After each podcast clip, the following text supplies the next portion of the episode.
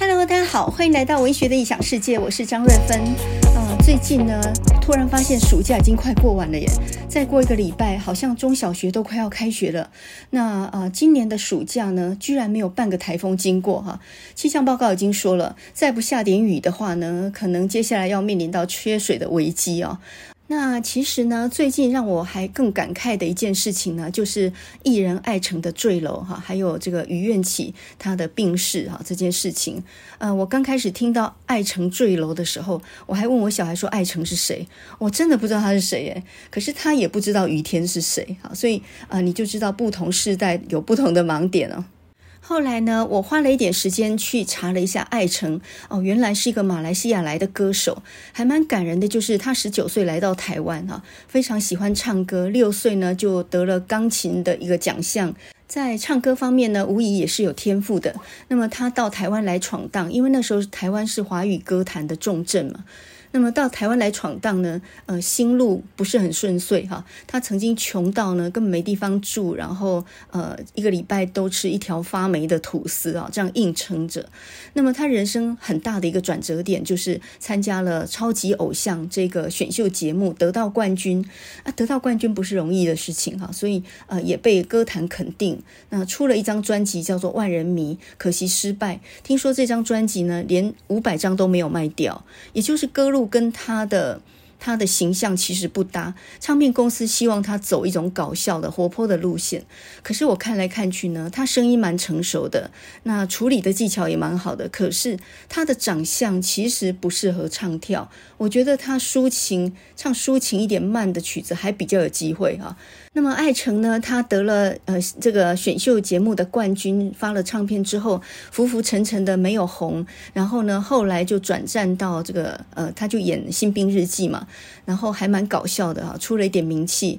那后来呢，开餐厅哈，也赚过钱，在疫情当中呢，又赔了不少钱哈，所以人生就是这样起起落落的。很让人觉得可惜的是呢，呃，其实他他声音条件都是很不错的，毅力也是蛮强的，可是他就没有遇到。一首自己适合的歌，也就是说，你想起艾成，你就想不起他有任何一首歌让你能够随口唱出来的。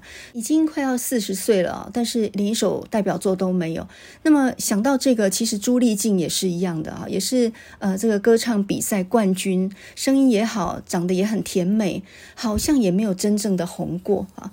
那么再来一个呢，就是于艳起，呃，身为于天的女儿哈，我听过她在节目上面唱歌，她的歌喉底子其实不错哈，也就是说她的天赋是不错的，呃，长得很高挑哈，她个头很高诶，站起来比李亚平高个头，所以呢，她的身材条件、呃，人缘还有她的。呃，声音都是蛮不错的啊，技巧上只要再磨练一些，能够到达比较完美的境地，呃，其实是可以红的。但是，一样，他的心路也不顺遂哈，连第一张唱片都还没发呢。三十一岁只唱过一些跑龙套的场，然后呢，三十一岁就罹癌了哈。然后从二零一四年一直抗癌到现在，苦苦在病床上面呢，已经挣扎了八年哈。那么这三位都是去世的时候连四十岁都没有。也都一样呢，是身体出现了问题哈。那么假设能够保有健康活力的话，呃，四十岁或许还能有人生下一个好运哈。结果他们再也等不到下一个好运。朱丽静跟于愿起他们是癌症去世，艾成在呃坠楼之前，他几乎精神已经呃好像有一点状况哈。听说是忧郁症的样子啊，那这个情况好像也已经到达躁郁症或者已经精神分裂那个程度了啊，就会尖叫，然后跳楼这样。如果以我现在的年纪来看，我觉得四十岁真的不算老，可是四十岁也是个可怕的年纪，因为他刚好面临到人生一个上不上下不下的阶段哈。一般人四十岁已经工作了一阵子，或许你升不上去，但是你又需要这个工作，你也不能率然离职哈。那如果有孩子的话，孩子正小，其实是摆脱不了压力的，所以呃上下交逼，或许父母慢慢老了，小孩还很小，你的经济压力很大，你没有升迁的机会，但是。又不得不需要这个工作。我自己呢，大概就是在四十岁的时候转行的。我从古典文学转到现代文学，哈，在这样一个并不年轻的年纪，然后也在大学教了一阵子书之后，都还没有升等，然后就想到呢，这个领域我并不是很喜欢，我想要转一个我喜欢的领域。一开始呢，当然是也没有资源，然后也没有人脉，什么都没有哈。所以我非常理解什么叫做四十而惑。你开始有一些疑惑了，然后你想要转一个方向，或许换一个工作，但是呢，你已经呃进退失据哈，甚至呢也开始有了一些付不出来的代价。那这个时候很妙的是，你身旁的人绝对都不会有人鼓励你哦，一定都是唱衰的啊！哎呀，你这样好好的一个工作，干嘛把它辞掉呢？那你呃再去做这个东西，不见得会比较好啊。当时候呢，我要转行做现代文学的时候，甚至有一个呃年纪比较大的老师哈，他也是我的长辈，很好心的跟我说，我建议你呢，还是先呃这个升等过了以后，你要转再去转吧。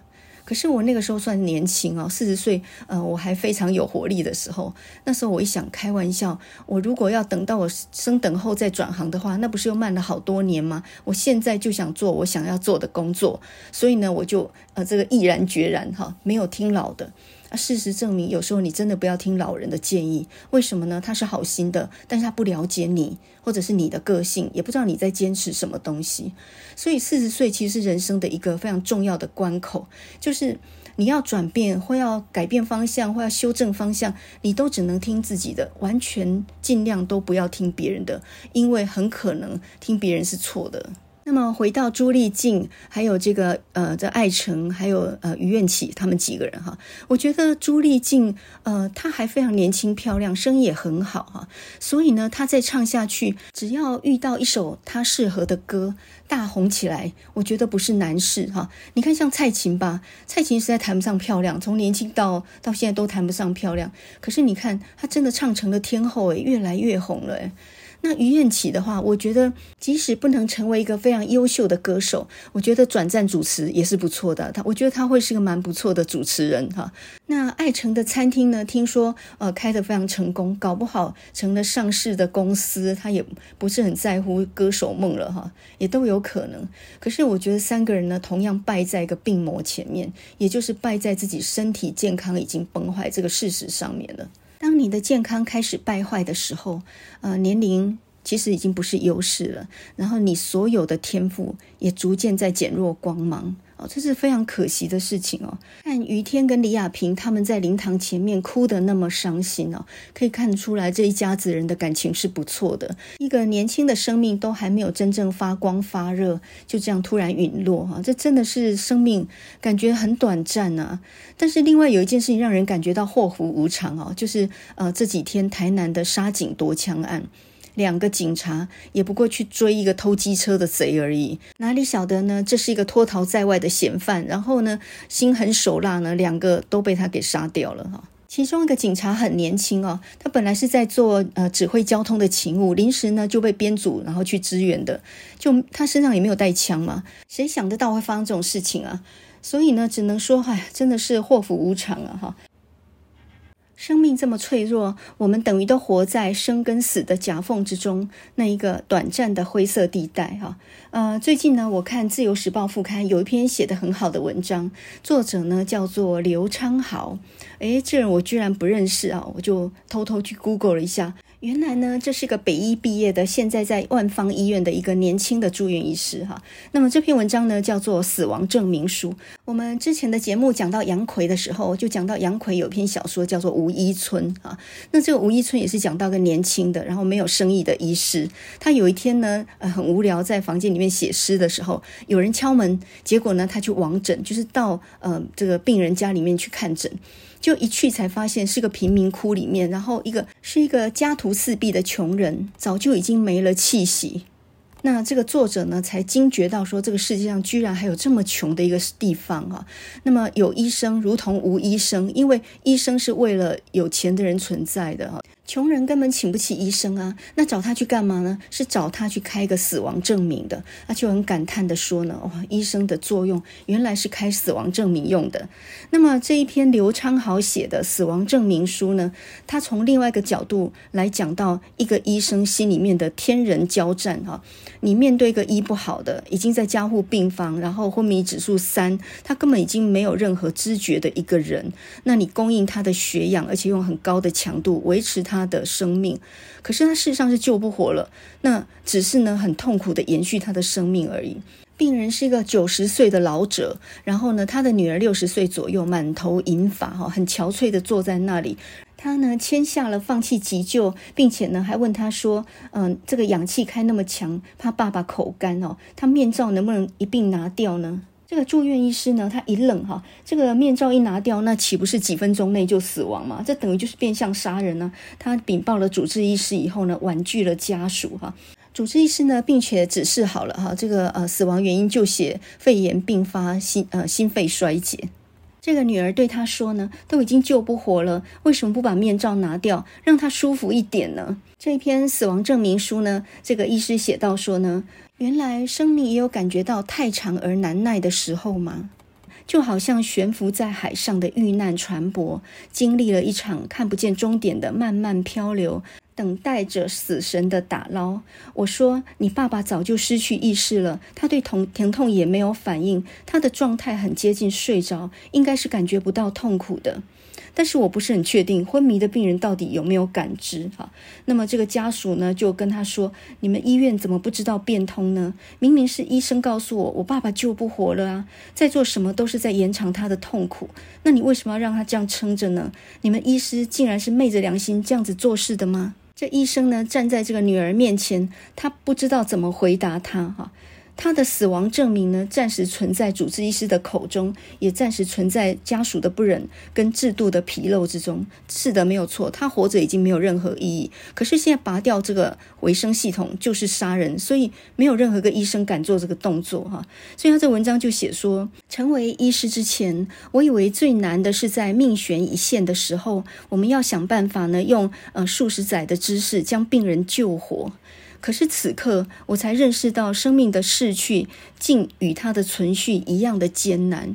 也就是说，不只是让他活着是很困难的事，你要让他死去，也是一个很艰难的决定哦。过了一天呢，病床上就换了另外一个陌生的脸孔了，一样是重症的，一样也是救不活的。可是他心里面就一直想起。前一个病人他女儿的抱怨哈，他说：“或许在当时，我的确是懂得如何救治病人的。可是呢，我的心好像那一纸写满了致命诊断的死亡证明一样，画满了一道一道鲜血一般的批改笔迹，踉踉跄跄的在无人见到的地方被扔到回收桶里面，然后重新学习死亡。”很多死亡证明书上面写的死亡原因都是多重器官衰竭，但是还有第二死亡原因呢，有的时候是肺炎什么的哈。那么他这里头就说呢，呃，这对于一个医师来说已经是一个 SOP 哈。摸脉搏、听呼吸、照瞳孔，确认病人有没有生命征象，在家属面前念出病人的姓名，宣告死亡的时间，然后呢，在遗体转送单上面盖章，哈，宣告完成。这个死亡是要经过医生宣告才有效的哦，哈。然后有些家属会彬彬有礼的在床前，然后呢，就好像他治好了他们的亲长那样。对我鞠躬道谢。有的时候，我更怀疑自己是医院特聘的礼仪师，日日夜夜呢，在生死之间经手离开阳间的程序。这篇文章呢，是一个年轻的医师哈，住院医师其实等于是医院里面最低的层级嘛哈。那他们的所有决定都是总医师或者主治医师下达的指令，但是他们是必须执行的啊，所以这算是站在医疗的第一线去感受他的职业所要面对到的冲击啊。那我记得我先生他就说呢，他当医生当到对人性呢产生了怀疑哈，有多少小孩呢在父母病床前从来没出现过的，可是临终那一刻呢跑回来争夺财产，就在病床前面吵哦，那个老的还没有咽气，那个年轻的就在病床前面吵。所以，我现在感觉到呢，任何一个职业都有职业伤害。那么，这个呢，大概也算是当医生的一个职业伤害哈。就好像法官、律师当久了，对人性也失去信心吧。那么，就不要说这种职业了，比如说当教师也一样。很多人就说啊，这个师恩难忘啊，很多可歌可泣的故事啊，无爱无师啊。对，这个教师节又快要到了啊，你又会接到一大堆那种毫无意义的电子贺卡，那种很讨厌的东西哈。那么当老师当久了，你也是会有职业伤害的哦。当你被学生反咬过一口哈，当你对人很好，但是别人却用怀疑的眼光看你的时候，呃，慢慢的就会浇熄你的热情，然后你就开始会采取一种防御性教学。什么叫防御性教学呢？就是我先保我自己没事就好哈，我先不要过度关心你。万一他觉得你在打探他的隐私呢？万一呢，他觉得你在干涉他的人生呢？呃，万一他做了一些激烈的手段呢？然后说是你逼迫他的呢？所以我们现在再也不敢把学生的作文发下去，叫他重写。开玩笑，你敢这样子做的话，他万一做了什么事，你没有办法担待诶。人到了中年啊，慢慢你就会开始节节败退哈，你的理念呐，你的做法了，很多事情就采取保守姿态啊，因为你看多了嘛，你也看穿了。那么最近呢，我看廖玉慧她的书里面讲到过一个观念，她说。他七十岁以上呢，他再也不愿意说一句违心的话。诶，我觉得他这个理念是非常好的。那么我自己呢，是六十岁以后，我就给自己一句话：我再也不要做我不想做的事了。你看这个更蛮干吧，哈。那么简真呢，他最近啊有一本书再版，叫做《谁在银闪闪的地方等你》，他是写那种老年生活的嘛。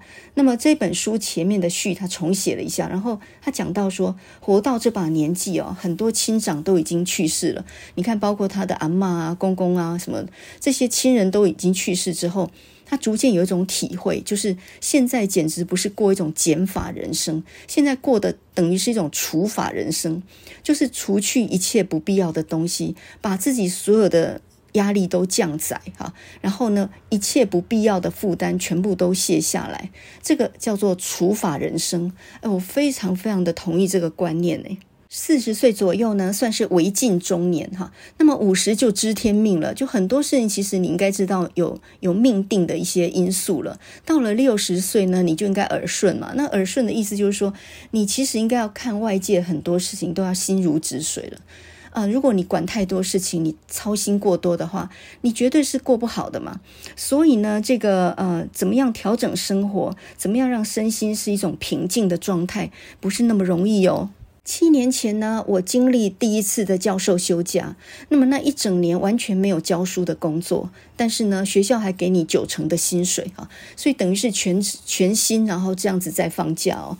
那么这种 sabbatical 呢，在大学里面算是呢，只有教授能够有的一种权利啊，教满七年放第八年，就这样。我记得在申请休那一年假之前，我已经是身心俱疲的状态哈，累到不行。那呃，人的压力其实累积的哈、等一下我会讲一些养生术啊，其实是我我从这些生活里面体会到的。压力是一种累积的东西，就好像失眠也是一种累积的毒素哈。你一天没睡好的严重程度，跟你已经长期都没有睡好，这个严重程度是不一样的哦。那很多人都。呃，忽略掉压力是累积的，而这种累积非常可怕。你每天昏昏沉沉，但你总觉得好像每天都这样嘛，不特别严重。所以呢，当你没有把你的压力放下的时候，其实是在一个病态当中哈。他其实看不出来有大病，但事实上已已经离疾病就只差一步了。这几年呢，科学上的研究一再指向哈，什么才是治病的根源呢？很简单，就是压力。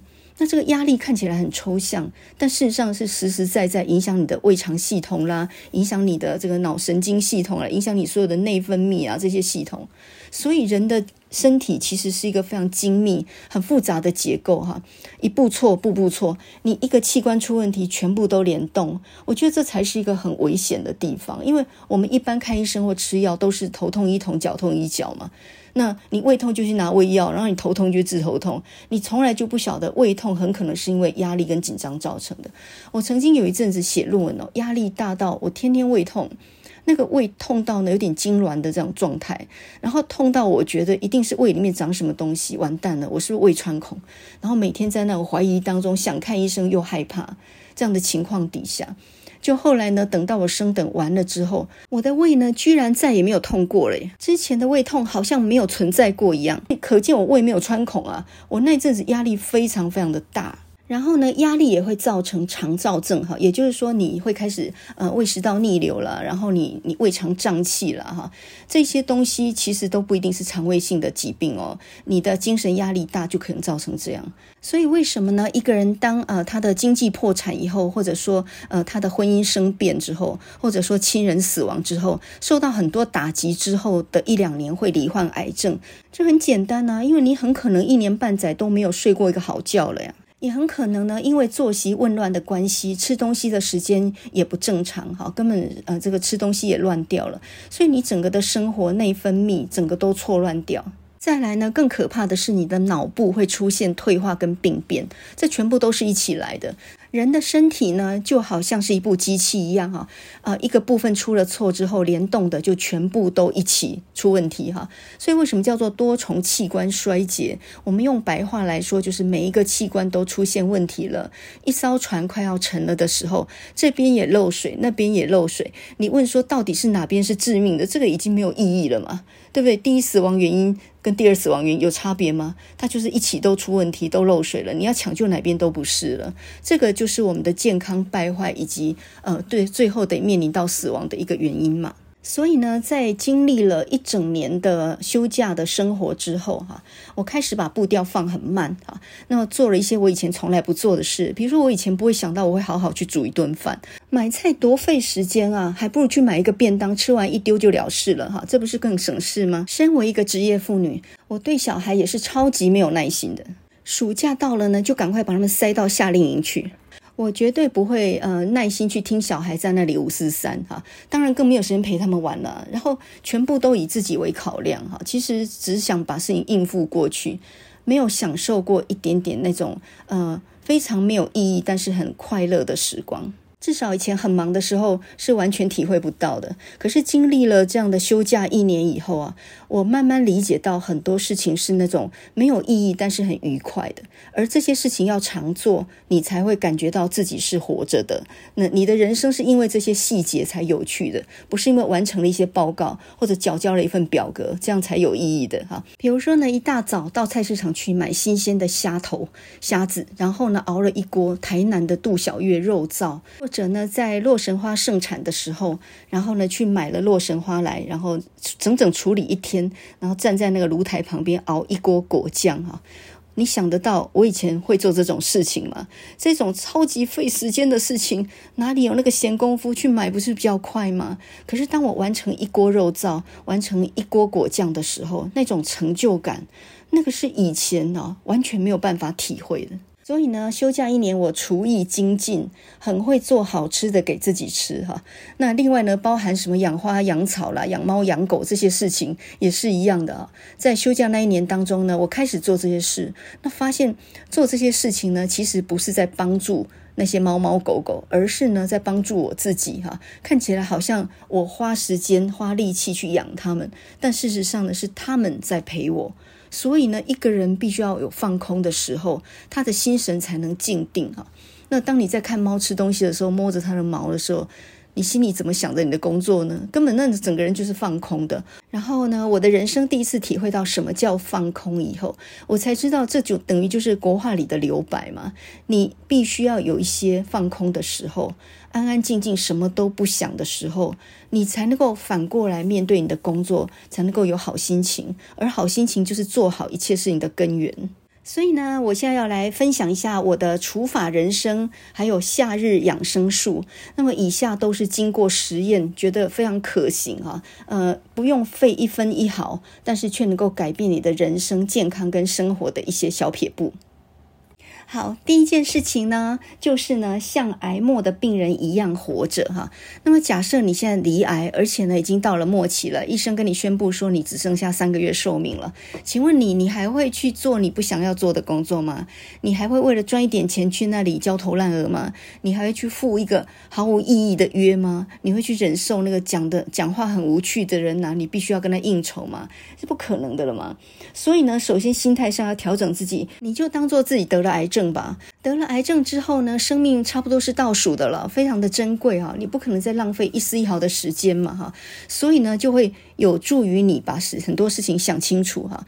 没有乐趣的事情绝对都不做了。那另外呢，有一本书值得看啊，这个是一个纽约的一个专栏作者哈，叫做奥利弗·伯克曼。他有一本书叫做《人生四千个礼拜》，这个在我们第二十九集的节目里面讲过啊，你可以去重听一下。什么叫做人生四千个礼拜呢？以一般人的平均寿命八十岁来算哈，那么如果你现在六十岁，那么你大概只剩下一千多个礼拜，这样讲没错吧？哈，如果你呃，生命只剩一千多个礼拜的话，你就要开始接受呢，人生是有限的这件事情的事实哈。练习什么都不要做，不要试图主宰事情，要把注意力放在已经完成而不是还没有完成的事情上面。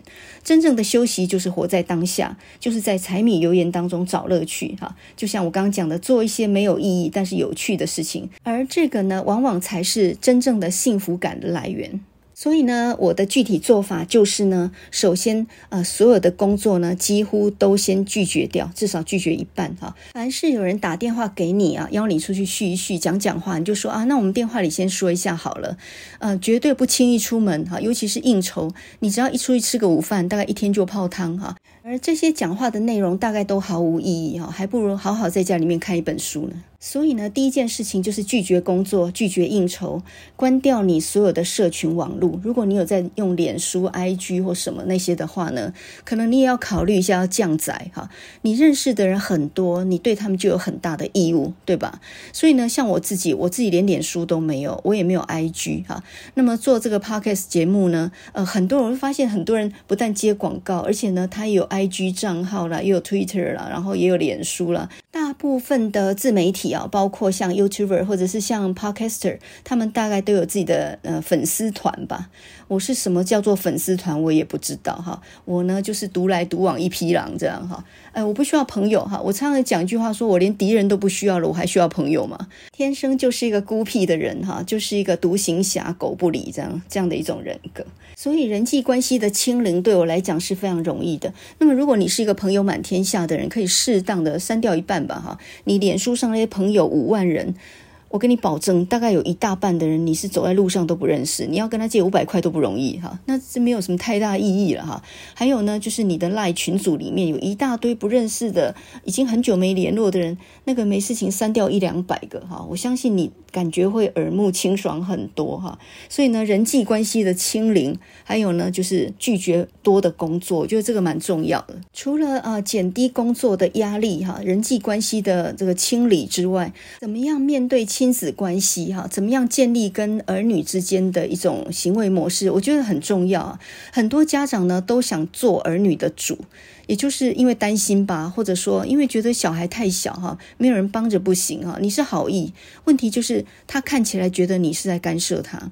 所以，当小孩在选择他要读的科系啊，选择他的前途的时候，包括他选择他恋爱对象的时候，我觉得这个时候你可能要问他一句话，要记得这句台词哈，你有什么想法？或者呢，再加一句哈，那你为什么会有这种想法？当你儿子呢回来跟你说，哎，我最近认识了一个女孩子啊，这时候呢你就回答，先别忙着反对啊，你就四两拨千斤，就问他说，那你觉得她好在哪里呢？她什么地方吸引你？哈，当你这样问的时候呢，你同时可以接收到这个女生的资讯，同时也可以知道你的儿子跟她之间的关系。所以这是一个很聪明的做法，就是呃，有点像古代的君王这样哈，哎，这个众爱卿哈，发表一下高见哈，某某爱卿，某某爱卿，全部听完一轮，才轮到他做一个综合整理哈。那么这时候呢，再笨的人看起来也就像是一个很聪明的人哈。所以呢，急着发表意见的人，他常常就是第一个暴露弱点的人嘛。那如果小孩选的科系不好，或者是呢，他选的男朋友女朋友不好，你也不要急着反对他。为什么？因为很可能他读一读，他也想转系啦，或者重考了。那么选到了不喜欢的男朋友女朋友，他搞不好就交往不下去了，还轮不到你反对，他自然就撤啦。所以你不用在那里第一线，在那里拦阻哈，那个会造成亲子关系的紧张。总之呢，要学会不要为儿女烦恼。很多人就说：“哎，你不晓得这小孩呢还小，不会想等等哈。”我告诉你，那前途是他的，人生是他的。现在的年轻人呢，不见得像你想的那么的糊涂哈。你最好学着相信他，或者应该这样说吧，你必须要相信他。如果你希望他长大的话，你也必须让他有一个跌跤的机会、犯错的机会，哈，这个都是一个必要的学习啊。所以呢，你只是在侧面帮助他，必要的时候说一句睿智的话，这样就好。所以呢，我们的第一点呢，像癌末病人一样活着，那么意思就是呢，体会到你的人生有限哈，不要管太多事。那你把工作减量哈，这个世界呢，呃，没有你，地球照样运转哈。把你的人际关系呢也清理一下啊，你没有什么必要一天到晚在应付别人的需求。那么在亲子关系上面呢，呃，你要把你的小孩呢当做是有能力解决事情的人，然后尽量呢去用鼓励的方式从旁协助就好，你不要想帮他做主哈，因为这是吃力不讨好的事情。那么第二点呢，怎么样能够呃实现你的除法人生哈？呃，我们的夏日最强养生术的第二点就是运动过一生哈。运动这件事情呢，其实是最重要的，但是呢，一直很被误解哦，很多人认为说运动那就是要去找健身房，要有教练指导或什么东西，其实都不用，你甚至也不用买那种非常昂贵的运动服啊、运动器具，通通都不用。最主要的呢，倒是你早上要起得来，要出得了门哈。所以呢，你只要穿你舒服的衣服，然后穿一双舒服的布鞋，你出去慢跑或者是去走路，那需要什么钱呢？根本不需要。所以呢，很多人曲解了运动的意义，哈，认为说一定要穿着整齐的运动服到球场，或者是呢，一定要去报名健身房哦，才叫做呃真正练到核心肌群。我觉得那些通通都不必要，也不重要，哈。你最好想一个方式能够零元运动的，而且天天去的，那就是你家附近的公园，哈，地点只要一远呢，你就很容易偷懒。所以呢，选一个最最靠近你的、最方便的，穿上鞋子走出去就能够走的地方，呃，就算一个小公。公园吧，你好好走个一小时呢。根据我这个运动手表这样带了的结果哈，一小时大概可以累积到七千步哈，呃，带不快不慢的速度。那如果你稍微走快一点的话，一个小时可以走到八千多步哈。一天一万步不是不可能的事情，是很简单的事情啊。那如果找得到球伴的话呢，约得到同伴的话，打球也不错。我觉得重点就是找一项呢很容易可以做到的运动，然后持之以恒哈。因为运动跟健康其实是呃一辈子要保持的习惯嘛，并不是因为啊我运动了三个月，然后我掉了几公斤啊，这运动达成以后再也不用运动，不是啊。我倒觉得买个小道具呢，是有助于让你的运动有趣一点。比如说，我现在就带着一个小米手环，这个就是 iWatch，就是运动手环啊。它可以计步哈，它可以计算你的步数，它可以测你的心跳，就是让你运动这件事情呢变得好玩一些。那另外呢，外在有一些驱策，比如说一早起来就先看一下昨天走了几步哈，它会计算你每天走几步，这一周走了多少步，这一周比上周又少走了多少步。那么有这些数据在盯着你的时候，一来比较有乐趣，再来呢，就好像考试一样，你总不希望自己考了个一塌糊涂哈，所以没有一万步，好歹要走到八九千步吧。那么要维持一个稳定的运动的习惯，我觉得早睡也很重要哈。你不早睡，你绝对不能早起。那么早上运动的效果呢，是比晚上好很多的，因为晚上是呃安静下来准备睡了。所以你如果晚上跑去打球的话呢，因为太亢奋哈，你一下子平静不下来。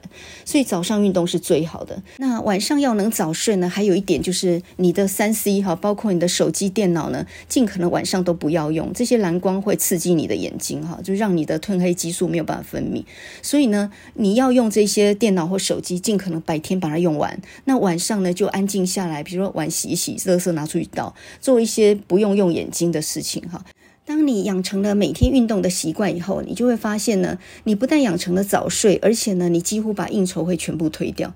再来呢，第三点哈，如何实现你的除法人生？夏日最强养生术第三，那就是呢，每周一定要规定一天无买日哈。什么叫无买日呢？就是这一天你一个钱都不用。像我呢，每周都是星期六才买，所以呢，我大概会把无买日呢定在星期五，也就是星期五清冰箱哈。那么这一天不但不出去吃，你还要把冰箱里的食材全部尽量用完哈，达到一种呢真正零废弃的生活。那这个做法呢，其实就是把环保结合省钱。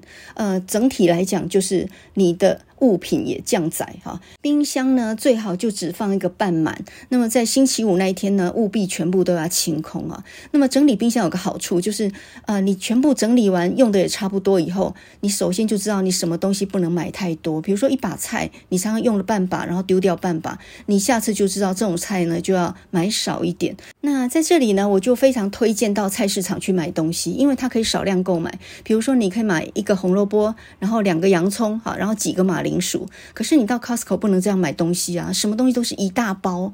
那么你一大包下来，你是绝对有半一半是要废弃掉的，不但浪费，又很花钱哈。所以很多人呢跑去 Costco，然后开箱很多新的东西，呃，比如说呢，你的。美白菇一买买六包，我就不觉得那是好主意啊。通常一次用就用掉一包，最多用一包了。其他那五包呢，不但占空间、浪费钱，很可能还会损耗掉。每周一次的清冰箱，哈，然后利用冰箱的食材呢，呃，去煮一天的饭。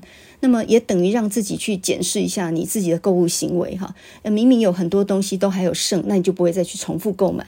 所以那个冰箱从不整理的人啊，很可能现在你的冷冻库里面还有粽子哈，会不会有人还有年糕啊？就是堆在那里从来不吃，然后你也不处理掉，它在那里占空间哈。所以呢，每周利用一次的无买日，然后把冰箱全部清干净，那你就知道该买什么，然后你下次买的时候也比较不会失心疯哈。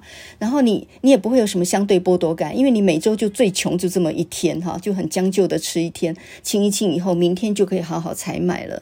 我觉得节省是一种习惯，可是也是一种能力耶。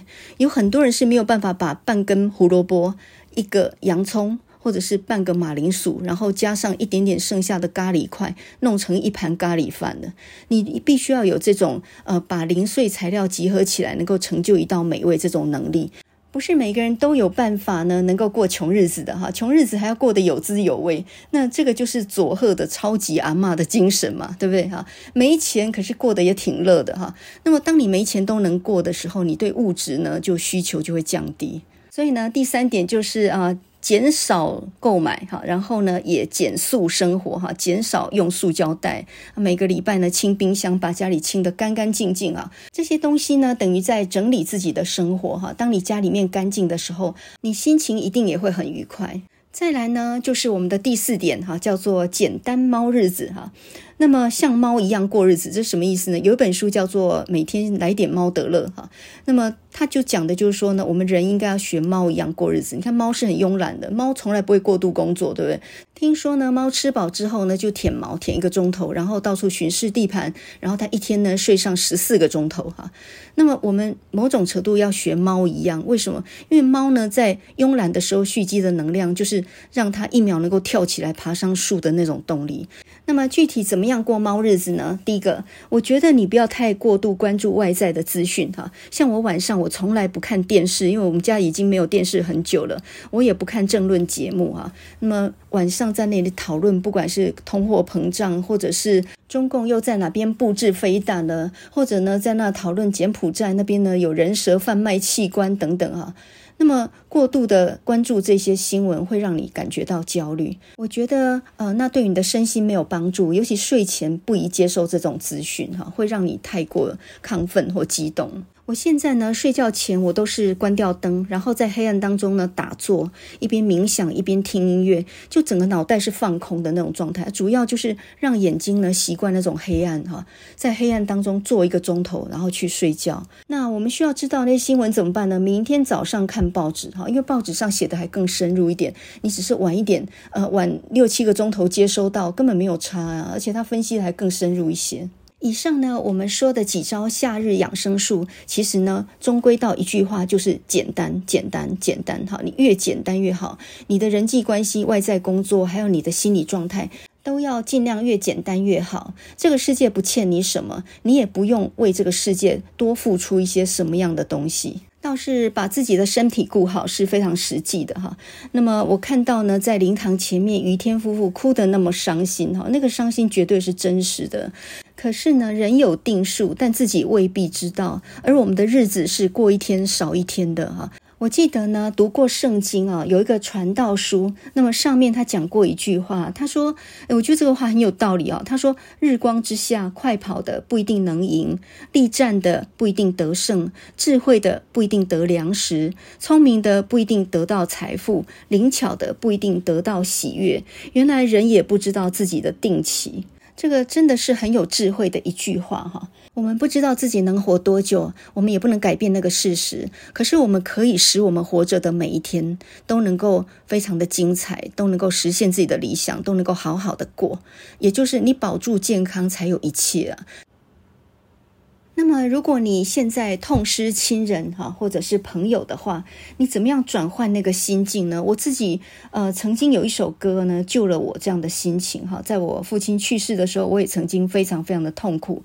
可是这首歌呢，真的让我彻头彻尾，我想清楚了很多的道理哈。那就是呃，我们刚刚讲到那个概念嘛哈，这个人生一切都有定数。你知道他为什么可以回去了呢？为什么可以走了呢？他已经完成了上天给他的任务，哈，他这辈子该做的他都做了，所以他退休了，他回去休息了。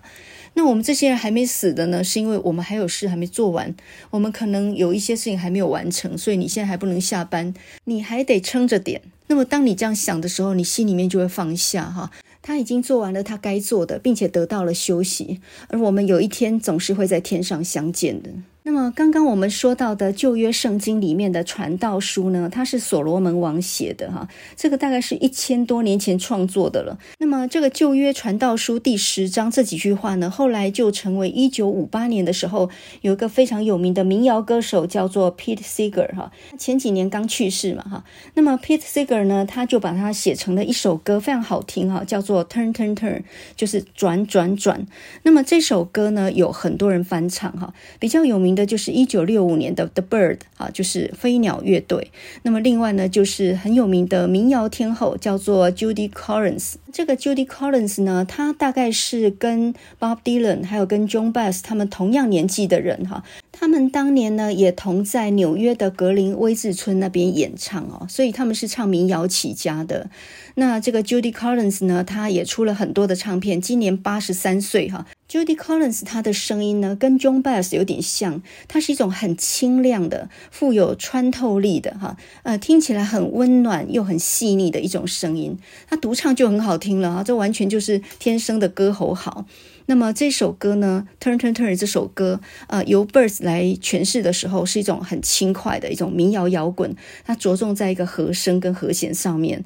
那么由 Judy Collins 她唱起来的时候，就特别带有一种睿智的气息，哈，不是不太一样的。啊，说到 Turn Turn Turn 这首歌呢，呃，大家应该还记得一部电影叫做 Forrest Gump，哈，就是《阿甘正传》。那么这部电影呢，是由汤姆汉克演的，哈，在一九九四年还得到过奥斯卡最佳影片。那么这个《阿甘正传》，大家应该还记得故事哦，就是阿甘他是生长在美国南方的一个小孩子，然后从小就有小儿麻痹哈，然后他智商只有七十，所以他也是稍微弱智的一个这样的孩子。那从小就被小孩欺负，他有一个女伴哦，叫做 Jenny 哈，那么他常常帮助他这样。那么当时候呢，越战爆发，然后这个 Forrest Gump 呢，他傻傻的就去从军嘛，然后很多人在那场越战当中呢，呃。这个丧失了生命，可是他呢，呃，这个命很大，他不让自己没死呢。他回来之后，还因为开那个钓虾船，然后还发了一笔大财，这样。然后这个他的女朋友呢，就是 Jenny 哈，她在呃这个反越战当中呢，跑到加州去，跟他那个黑豹党的男友呢去当嬉皮。那么有一幕呢，就是阿甘呢把他的荣誉勋章送给了他，因为呢就是因为 Jenny 的忠告，所以呢这个阿甘才有办法从越南活着回来，所以他就把他的越战勋章呢交给了他。然后这个 Jenny 呢就头戴花环，然后呃搭上了公车，遥遥的呢跟阿甘挥手哈道别再那这个时候呢，电影就响起来这一首主题曲，叫做《Turn Turn Turn》。呃，这首歌放在这里，我觉得很有意思，因为呢，阿甘是一个能力差，所以呢，他都顺应世事潮流的人。比如说呢，越南在打仗，他傻傻的去，居然也获得勋章回来，回来还发了财。那么呢，这个呃，他的女友就是 Jenny，她是一个聪明人，她是赶上了时代的浪潮，然后呢，到了旧金山那边去。呃，反战，然后呢，去参加民权运动，哈，去当嬉皮。然后多年之后他回来呢，居然沦落到呃，他就是到处找不到工作，然后去当舞女这样的一个下场。所以这部电影呢，其实最后不是有一根羽毛缓缓飘落在空中吗？他讲的就是说，呃，有的时候呢，这个顺时处变是很重要的，因为人总是抵不过天的。所以那根飘落的羽毛，其实就是阿甘的一生嘛。他的一生从来是自己没有办法做主的，可是上天也没有亏负他啊。就好像说，我们每一个人的头发都是上帝数过的哈，只要上帝不允许，他一根都不会掉下来。那么这个是圣经里面的话嘛。所以有的时候人卖修给搞了，不要觉得说自己能力有多强，反而是顺时处变是一个很好的方式。所以电影的最后一个画面就是 Jenny 后来死了嘛。那在死之前呢，他还帮阿甘生下一个小孩。那最后一个画面就是阿甘送小孩上了校车哈，然后就跟他以前小的时候他妈妈送他上校车一样，他对他挥了一挥手，在旁边的石凳上坐了下来。这时候空中有根羽毛缓缓地飘到他的脚下面。他的一生就好像这根羽毛一样，从来是身不由主的，但是生命自然有他自己的归处。我想整个电影讲的是这个吧。啊，这首 Turn Turn Turn 呢，它的歌词是按照那个传道书里面的文字稍微变化了一下哈。那么他就说，To everything there is a season 哈，对什么事情来说呢，都有一个 season，就是有一个季节哈。And a time to every purpose under the heaven 啊，呃，在天底下呢，都万事万物都有 every purpose under the heaven 哈，万物万事呢都有它的目的哈，都有它的定时。所以呢，春夏秋冬或者人的生老病死，这都是必然的一个程序。A time to born, a time to die。哈，呃，生有时，死有时。哈，栽种有时。拔出栽种的也有时，杀戮有时，医治有时，拆毁有时，建造有时。它这个歌词哈，就带一点文言的气味，就是一直一直的在排比当中哈。哭有时，笑有时，哀痛有时，跳舞有时。人生有的时候是哭的，有时候是笑的，有时候是哀痛至极的，但是有时候是跳舞狂欢的。这一切都是定数哈。我们从这首稍微文言的歌里面啊，其实可以理解到生死的必然。什么事情都有它对应的时间哈，有的时候矛盾，有时候冲突，有时候欢乐，有时候悲伤。所以呢，我们应该要把握眼前的快乐，珍惜所有的一切，去帮助别人，并且尽量看到世界上美好的一面哈。在精神上善待自己，在物质上减低欲望。我觉得要安然度过这个暑热的夏天，心理上想清楚一些事情是很重要的哈。呃，不要那么愤世嫉俗的哈，觉得呃这个世界很不好，然后我们的社会很糟糕，这种负能量尽量少一点，把自己的日子过好一点。我自己呢是一个不合格的基督徒哈，平常很少去教堂哈，更不会去参加聚会。不过我倒是很喜欢看圣经，呃，我其实是一个很孤僻的人，但是我很喜欢读书。我觉得从这个圣经上面也得到不少的智慧跟启发哈，所以呢，你就把它当做一本哲学书来看，我觉得也非常有意思哈。那我们现在呢，就来听这首一九六五年呃被这个 Bird 他们这个乐团唱红的这首 Turn Turn Turn。The Bird 这个乐团呢，它其实只红了不到十年呢，一九六四年才刚成立哈，然后一九七三年就解散。他们唱了很多老歌、口水歌、翻唱的歌曲，不过呢，被他们一唱，几乎都变红了哈。所以呢，这首 Turn Turn Turn，我觉得首先我们听一下它的版本，再来呢，我们就听一下民谣天后 Judy Collins 她的版本哈。这首歌呢，那种轻快的旋律一响起来，我马上就会把你的情绪带起来哈。现在就让我们来听这首好听的1965年的 Turn Turn Turn。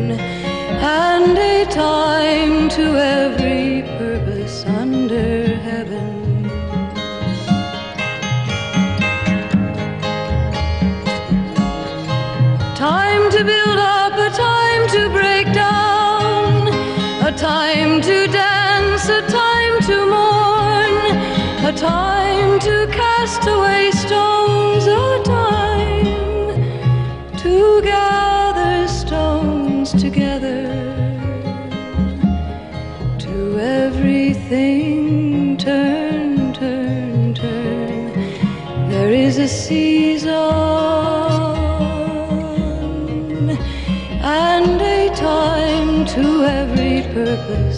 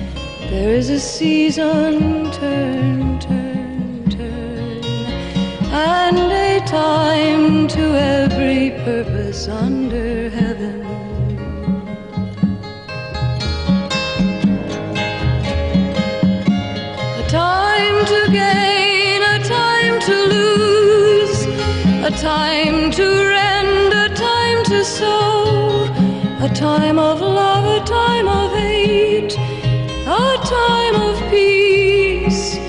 I swear it's not too late.